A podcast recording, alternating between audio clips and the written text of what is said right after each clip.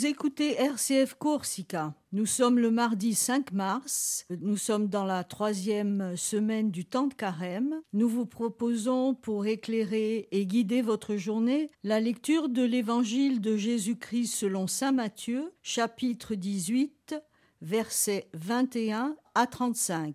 Cette lecture sera suivie de la méditation du Père Serge Casanova qui nous accompagne durant cette semaine.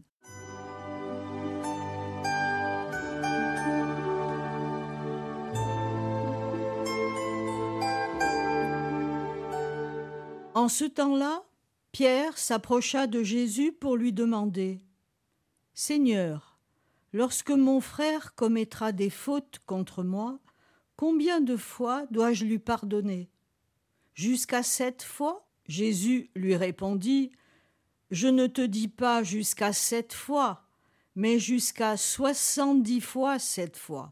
Ainsi, le royaume des cieux est comparable à un roi qui voulut régler ses comptes avec ses serviteurs. Il commençait quand on lui amena quelqu'un qui lui devait dix mille talents, c'est-à-dire soixante millions de pièces d'argent.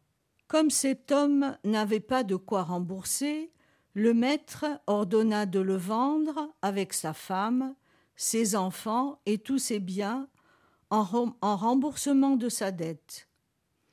Alors, Tombant à ses pieds, le serviteur demeurait prosterné et disait Prends patience envers moi, et je te rembourserai tout.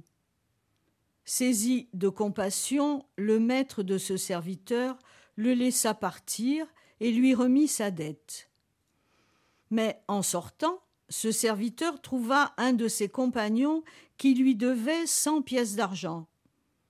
Il se jeta sur lui pour l'étrangler en disant rembourse ta dette. Alors, tombant à ses pieds, son compagnon le suppliait. Prends patience envers moi, et je te rembourserai. Mais l'autre refusa, et le fit jeter en prison, jusqu'à ce qu'il ait remboursé ce qu'il devait. Ses compagnons, voyant cela, furent profondément attristés, et allèrent raconter à leur maître tout ce qui s'était passé.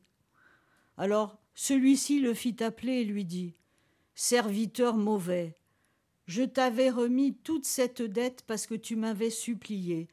Ne devais-tu pas, à ton tour, avoir pitié de ton compagnon, comme moi même j'avais eu pitié de toi?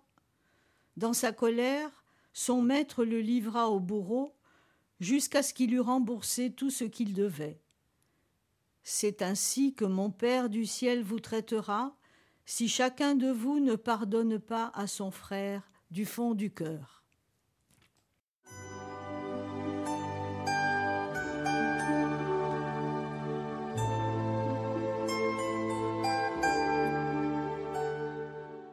Avait un caractère très vif, impétueux et belliqueux. Désireux cependant de plaire à Jésus et croyant avoir bien compris son enseignement, un jour qu'il se sentait bien disposé, il lui demanda Maître, jusqu'à combien de fois pardonnerai-je à mon frère? Jusqu'à sept fois. Mais Jésus sourit de cette naïve proposition. Pas jusqu'à sept fois, Pierre, mais jusqu'à soixante-dix fois sept fois. Alors Pierre se sentit tout à fait découragé de compter. Il n'en serait jamais quitte.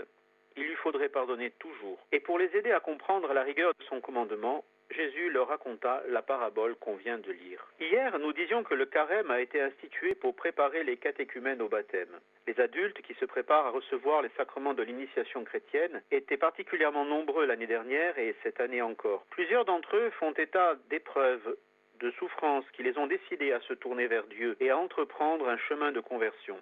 Sur ce chemin, il n'est pas rare qu'ils cherchent à vivre un pardon vrai avec leur famille, leurs proches, pour des blessures reçues ou données. Or, ils ne sont pas toujours accueillis dans leur désir d'être pardonnés. À ce propos, Jésus dit Si ton frère a péché contre toi, va le reprendre en tête à tête entre vous. S'il t'écoute, tu auras gagné ton frère. S'il ne t'écoute pas, dis-le à l'Église, et s'il n'écoute pas non plus l'Église, qu'il soit pour toi comme un païen et un publicain. C'est-à-dire, non comme quelqu'un que tu ne dois pas aimer, en effet il faut aimer tous les hommes, et même ses ennemis, mais comme quelqu'un qui ne veut pas être aimé qui ne veut pas être ami. À ceux qui ne demandent pas le pardon, non seulement il est impossible de le donner, Comment donner quelque chose qu'ils ne veulent pas recevoir Mais il leur serait nuisible qu'on les traite en vrais amis, car ce serait les dispenser de reconnaître et de réparer leurs torts, de corriger leur conduite et leurs habitudes. Pardonner, c'est accepter un repentir, rétablir une amitié. Ceux qui refusent de se repentir, ceux qui agissent en ennemis, il faut se contenter envers eux de les aimer, de prier pour leur conversion, de leur montrer qu'on ne leur en veut pas, et qu'on est toujours prêt à leur pardonner dès qu'ils désirent sincèrement rentrer dans notre communion. En conclusion, chers auditeurs, nous pouvons faire de Dieu ce que nous voulons. Nous dictons à Dieu notre sentence éternelle. Nous déterminons la mesure dont Dieu se servira pour nous juger. Ce sera celle qui nous a servi pour juger les autres. Mais n'allons pas imaginer que Dieu nous imiterait et que c'est notre pardon qui déterminerait le sien. Dieu est premier. Dieu a l'initiative. C'est Dieu qui nous pardonne et dont le pardon, devenant en nous vivant et vivifiant, se communique à travers nous aux autres. C'est Dieu qui nous travaille, c'est Dieu qui nous sollicite, c'est Dieu qui nous envahit pour que, à notre tour, nous devenions bons pour les autres, nous devenions pour les autres un père et une mère, pour que nous devenions comme Dieu qui pardonne et qui met toute sa joie au ciel à pardonner. Bonne journée à tous.